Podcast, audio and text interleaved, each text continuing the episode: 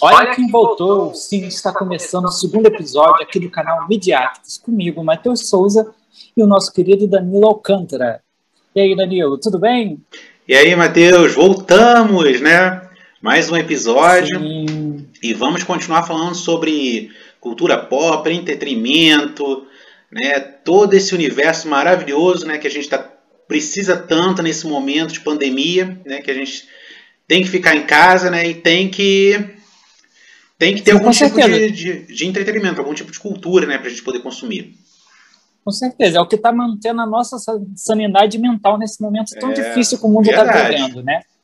É no último episódio a gente falou muito de Disney Plus e tal, mas hoje acho que a gente está mais para Netflix, hein?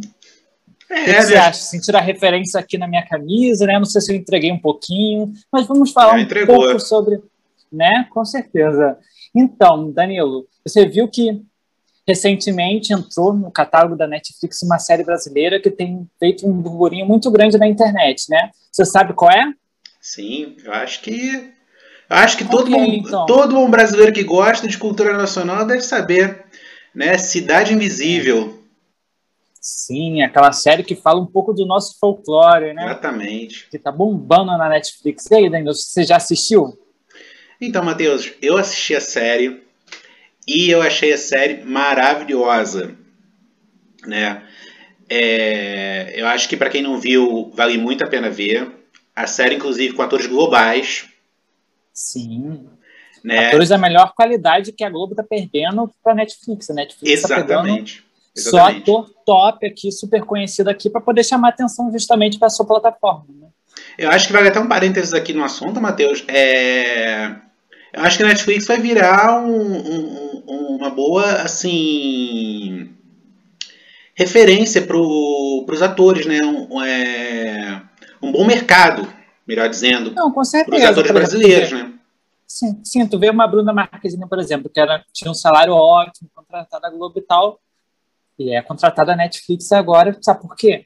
É porque tudo bem, a Globo, por exemplo, aqui é a super emissora, não tem é lógico que é uma audiência que não tem comparação com nenhuma outra, mas a Netflix tem essa vantagem que você, por exemplo, essa série Cidade Invisível, está fazendo sucesso lá fora, é uma plataforma que muita gente assiste lá, então você não está só para o público daqui, você está fazendo um produto que pode ser assistido, se der certo, pode ser assistido pelo mundo inteiro, virar um fenômeno mundial, como a própria La Casa de Papel, né, que é uma série espanhola que é que eu tô com a camisa aqui de referência hoje, que fez um sucesso mundial, explodiu sabe? E normalmente eu, por exemplo, não tinha acesso a séries da Espanha. Não, não era uma coisa que eu tinha o costume de assistir, sabe? Não, ninguém sabia tinha, muito pouco verdade, sobre os né? atores de lá, sabe? Sim. Né? E o que, que você acha disso? Não, é, eu lembro que até no, na, na TV a cabo que eu assinava aqui em casa, tinha um, tinha um canal chamado Eurochannel. Só que assim, era um canal que, que passava produções europeias, só que eram produções na língua nativa, né?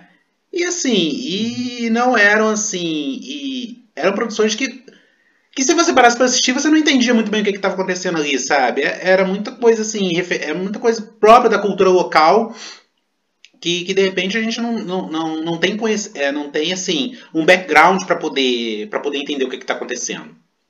Né? Sim, porque muita coisa é gíria local que a gente não tem como entender mesmo. É um são coisas diferentes lá de fora. Por exemplo, é uma, uma série que eu gosto muito, é Sempre Bruxo, uma série de Cartagena, se passa em Cartagena, mas enfim, aqui na América Latina. E é, assim, Sim, eu vejo é uma similaridade muito com, com o Brasil, sabe? É um que a gente está acostumado com o quê? Cinema, com séries norte-americanas. Às vezes foge um pouco da nossa realidade, mas assim, uma série aqui da América Latina eu já achei muito parecida com o Brasil. Eu senti super uma vibe BR, sabe? Não, totalmente. Acho que Totalmente. É, você, você vê que todo aquele clima praiano, Rio de Janeiro, acho que remete muito a isso na hora. Né? Até as locações são, são muito parecidas com o Brasil. Mas, é, voltando às produções europeias, né, você pega ali, como a Casa de Papel, por exemplo, o, o Elite, que também foi uma, uma, uma, produção espanhola também com outro sucesso outro sucesso Netflix, né? muito grande na Netflix né e são assim são produções que agora a nova temporada desculpa te intrometer tem Sim. até um brasileiro lá Sim verdade verdade é, são produções que tem assim, que você não precisa ter esse background cultural para poder entender, né? Porque são Sim. assuntos que são são um relevantes. mais genérico, né? É, são genéricos, exatamente. São genéricos. Não demanda muito você conhecer aquela realidade, sabe? São assuntos um pouco mais fáceis de, né? se assimilar, né? E eu acho que, ah, de repente, há cinco anos atrás, uma produção dessa não, não poderia chegar pra gente, não chegaria pra gente. Sim, não chegaria é. mesmo, porque era muito difícil, era mais aquele negócio Estados Unidos, no máximo na Inglaterra, sabe? Mas mesmo assim é Estados Unidos, né? 90% é Estados Unidos o que chegava ao grande público, né? Isso. Mas o que eu acho interessante de Cidade Invisível é é porque a série ela tá nos, ela tá nos top 10 em mais de 50 países. Sim. E é uma série que você precisa ter esse background para você poder assistir, porque é uma série que fala de personagens do nosso folclore. Sim. Né? Com certeza. E o nosso folclore, né, a nossa cultura não é tão difundida no mundo quanto a cultura americana, por exemplo. Sim. Né? Mas agora é a chance de difundir. Exata né? Exatamente. Que o pessoal assiste a série, se interessa, é, vai exatamente. um pouco mais. Exatamente. Apesar de na série, eu acho que esses personagens eles são tratados meio assim. É, não diria como super-heróis, mas pessoas que têm poderes especiais. Você vê que na série tem assim, como cada personagem ele foi criado, né? Fala a origem de cada personagem é, eles são meio que tratados assim, né? Acho que também para dar um, um, contexto mais atualizado para todos esses personagens. Sim, tem que ser uma releitura, né? Exatamente, um é uma releitura. moderno, né? É uma releitura. Mas assim, mas são coisas muito características do, do, do, nosso, do nosso folclore. Até tem uma cena, vou ter que dar taxa de spoiler aí, mas... spoiler, gente. Spoiler. Aí, se você não quer ouvir, ó, tapa os ouvidos um pouquinho. Mas eu, mas ou eu adiante acho... o mas esse vídeo, spoiler eu acho, eu acho interessante. Assistindo. Eu acho interessante falar que em uma determinada cena, uma personagem que é criança, ela faz uma armadilha de saci, né? O saci está na, está na série. E é uma coisa muito, muito assim, peculiar do, do nosso folclore, uma armadilha de saci, né? Então a pessoa lá de fora, a pessoa vai, vai assim, para poder entender, a pessoa vai ter que ter um background, não tem jeito. Sim. Né? Mas mesmo assim, eu acho interessante a repercussão que a série está tendo. Né? Tanto é que ela já foi renovada para a segunda temporada. A segunda temporada. Vai ter segunda temporada. Né? Vai, podem tô, comemorar. Podem comemorar. Eu estou comemorando, porque a série é maravilhosa, vale muito a pena assistir.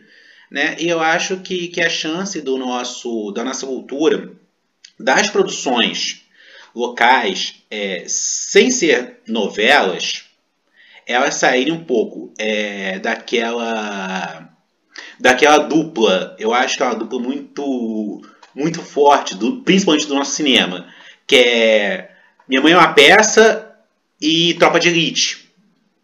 Quando você fala de cinema nacional, eu acho que são essa, essas são as duas produções que, que vêm primeiro na, na cabeça das pessoas, na cabeça do grande público. Né? é, eu acho que são as produções mais impactantes. Assim, e não não são a, eu acho que não diria que não são as mais relevantes do ponto de vista cultural.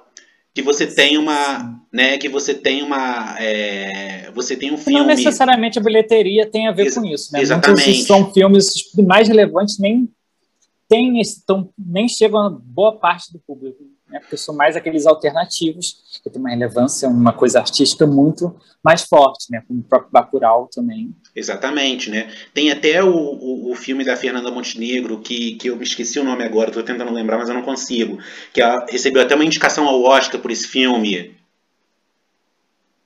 Não é o Central do Brasil, não, né? Aquele mais recente, né? Não, é Central do Brasil mesmo, é Central do Brasil. É Central do Brasil mesmo. É Central do Brasil, né? É, que eu acho sim, que, sim. Que eu acho que foi, que foi roubado, não era da Gwyneth Paltrow, não era, era da Fernanda Montenegro, mas enfim. Eu acho que culturalmente falando é uma, uma das produções mais importantes é, sim, que, o Brasil, que o Brasil já teve. É um retrato do Brasil, né? Exatamente. E conseguiu, che e conseguiu chegar no Oscar, né? Tu vê que a gente não. É, é muito difícil sim. a gente conseguir chegar, chegar lá no dia sim. do Oscar e, e tava lá. Com certeza. Isso é um fato muito expressivo que é muito bom que a gente tem nossas obras chegando num lugar tão alto assim, né? É. é mas tem outro produto cultural, Matheus, que, assim, não sai nem da boca, nem do pensamento do, do brasileiro, né? É mesmo? Uhum. Mas qual, Danilo? Eu não sei do que se trata. Tem certeza? Sim. Pois eu vou Na verdade, falar. você já pegou a autorização com a Lumena para falar disso? Não, ainda não peguei, não. Não pegou? Não então acho que peguei. o pessoal aí de casa pegou o que, que a gente Já tá deve ter querendo falar, pegado, assim. porque. Com certeza, BBB, porque se você vive, Exatamente. está nas redes sociais, você vai falar em algum momento ou vai consumir algum conteúdo do Big Brother. Porque é um produto que está aí, ó, na sua 21 primeira edição, muitos anos aqui no Brasil, e sempre o movimento é sempre recorde de audiência. Isso E é agora está com essa agora tá com essa modernidade, tentando se reinventar, botando também famoso, né? Fazendo uma mistura de fazenda aí, né? isso é E aí, muito o que, você acha do Big Brother, O que Danilo? eu, eu acho muito interessante que a Globo faz com o Big Brother é que é um programa que já tem 21 anos, é praticamente a mesma fórmula todo esse tempo, e o programa continua batendo recorde atrás de recorde de audiência. É impressionante o que eles fazem com o Big Brother. É Sim, impressionante.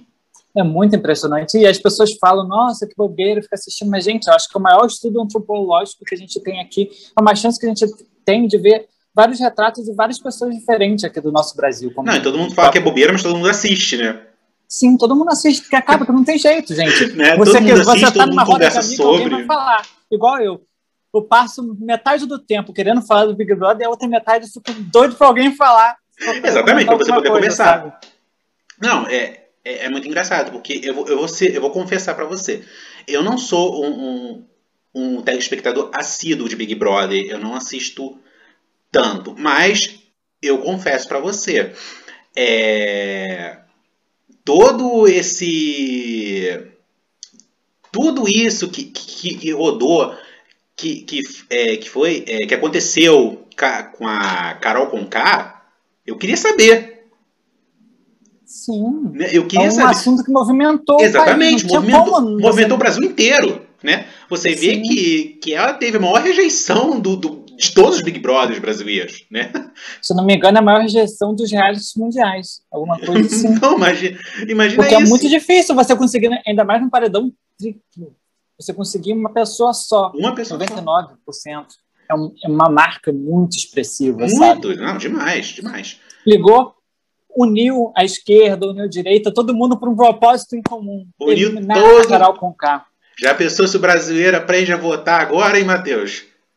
É a chance, gente. Ele tá vendo ali como é que pode funcionar. Quando a gente Como é que quer, a funciona? gente Como é que consegue. funciona? Né? Sim.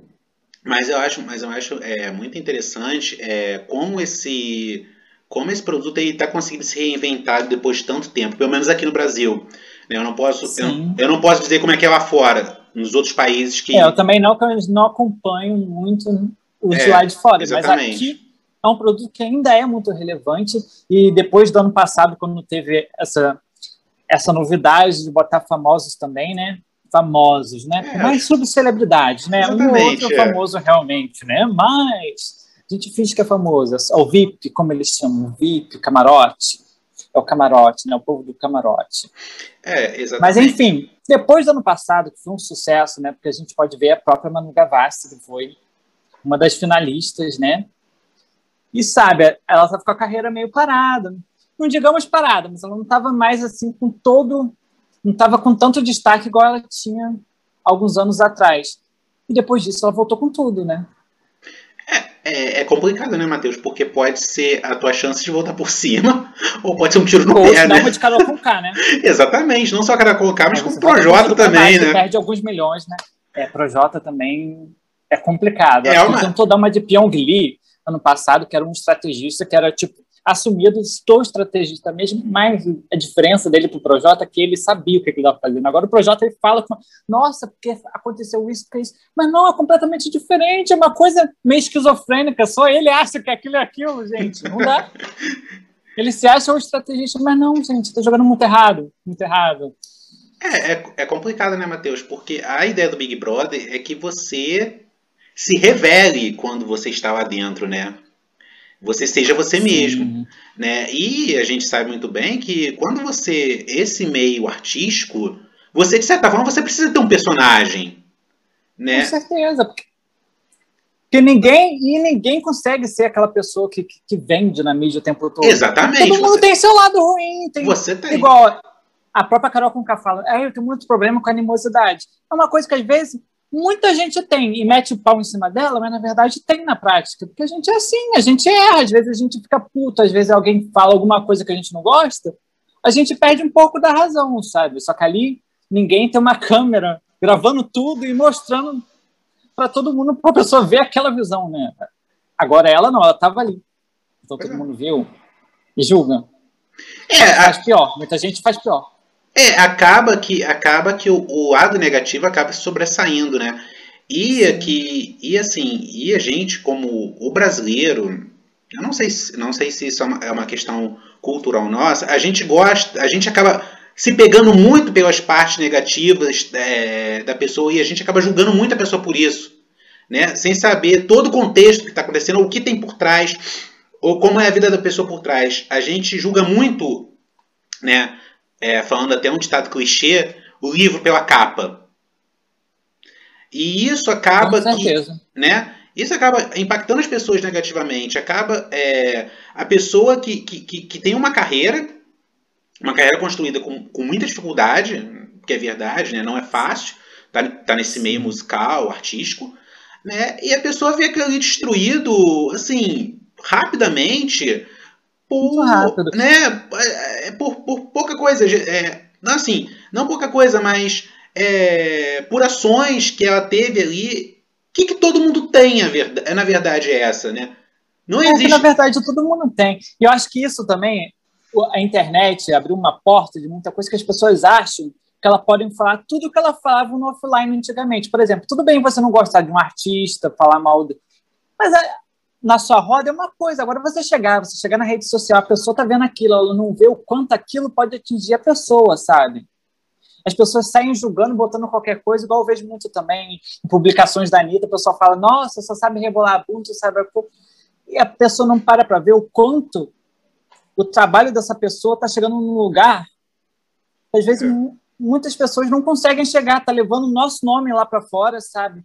É uma pessoa que batalha e as pessoas só gostam de pegar nos detalhes, nos ruins. É muito descolado ser hater, sabe? Muito bom ser hater. Ai, meu Deus, vou falar mal daquela pessoa. Sabe, sai falando, só que isso machuca as pessoas. Isso não é à toa que cada vez mais tem pessoas com depressão, com problemas de ansiedade. Exatamente. E as pessoas acham que não precisam ter filtro. Você está na internet, você se você tem uma página na internet, você tem que ouvir o que qualquer pessoa quer falar de você. Não é bem assim, sabe? É, mas... Acho que tudo tem limite. A partir do momento que você aponta o dedo para alguém, tem mais três apontados para você, sabe? Isso diz muito mais sobre você do que a própria pessoa do que, que pelos tá outros. Na verdade, isso, isso que a gente está falando agora daria um outro programa inteiro, né? Porque a gente vive na era da lacração. Todo Sim, mundo, todo mundo quer lacrar. Oh, todo mundo quer lacrar. lacrar né? Daquilo, todo mundo quer ter uma frase de efeito. Todo mundo quer apontar o erro, o erro dos outros. Todo mundo está certo. Né? E, Sim. e a grande maioria das pessoas fala as coisas. Ela dá a sua opinião sem saber do que está falando. Só pelo, só pelo fato de eu achar que ela. Pelo fato de eu achar que está na internet que está numa rede social, que tem ali o botãozinho comentar, que ela pode dar a sua opinião. Sim. Mas tem hora que ela não pode dar, porque você só pode, pode opinar não tem você sabe. Ela não sabe nada. Exatamente. Sabe? E ela acha que tem que comentar. Não é assim. Tá na internet, eu tenho que comentar, vou dizer minha é, opinião. É. Isso é liberdade de expressão. Mas Bom, não é. não é bem assim. É. A partir do momento que você ofende outra pessoa. Não é mais. Acho que ultrapassa um pouco desse limite. Exatamente. Né? É, Matheus, eu acho que o nosso assunto aqui tá ficando muito é, polêmico. Já, já, tá, pulou, né? já, é, já estamos ficando polêmicos. Né? Polêmico, vão cair em cima da gente. Exatamente, daqui a pouco os haters vão estar ali comentando. Né? Então eu acho melhor a gente dar uma encerrada, a gente encerrar o nosso papo por aqui. Nosso papo tava demais, tava muito bom, Sim, mas. Muito bom, como sempre, muito Exatamente. bom trocar essa ideia com você.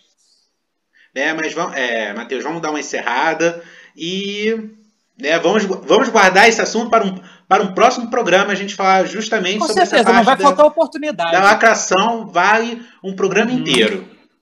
Vale. E como vale? Mas é isso, gente. Muito obrigado por assistirem ou escutarem da plataforma que vocês tiverem. Muito obrigado. Se vocês gostaram, curtam, compartilhem, se inscrevam, por favor. Nos acompanhem. Logo, logo a gente volta com o terceiro episódio. Exatamente. Muito obrigado, pessoal, por estar aqui com a gente, né? E é como o Matheus falou, é, a sua interação ajuda muito a gente e a gente agradece muito. Muito obrigado e tchau, tchau. Até a próxima. Tchau, tchau, gente.